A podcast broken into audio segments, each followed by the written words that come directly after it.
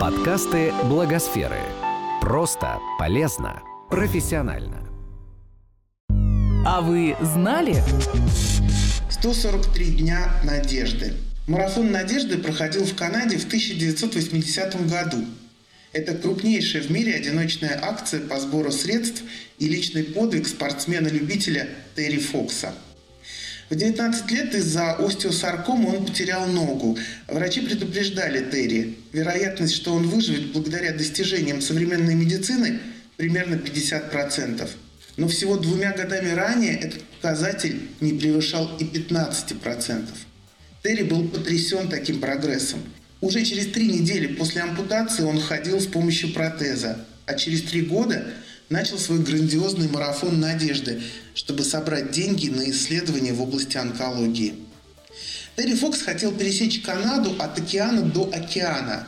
Превознемогая усталость и боль, он бежал почти полгода, в среднем по 42 километра в день. Но болезнь прогрессировала, и через пять с лишним тысяч километров на севере провинции Онтарио Терри пришлось сойти с дистанции. Десять месяцев спустя он умер. Ему было 22 года. Население Канады тогда составляло около 24 миллионов человек, и Терри мечтал собрать по доллару с каждого жителя страны. За 143 дня пробега ему удалось собрать миллион семьсот тысяч долларов. Но деньги продолжали поступать.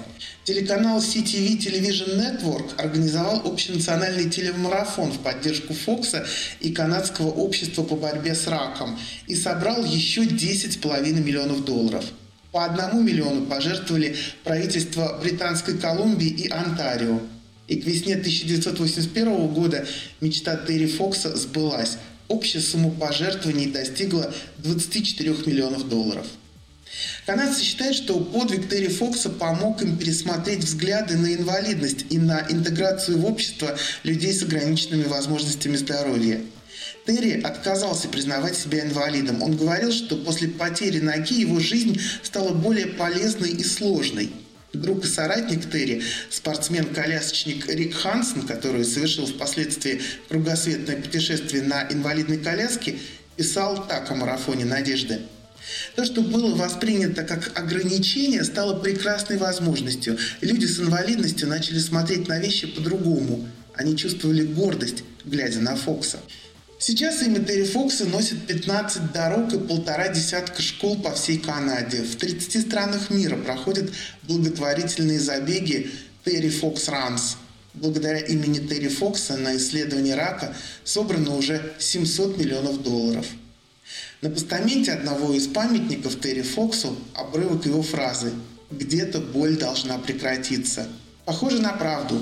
Показатели выздоровления больных остеогенной саркомой – за последние десятилетия превышает 70%. Этот подкаст создан с использованием средств гранта президента Российской Федерации на развитие гражданского общества, предоставленного Фондом президентских грантов.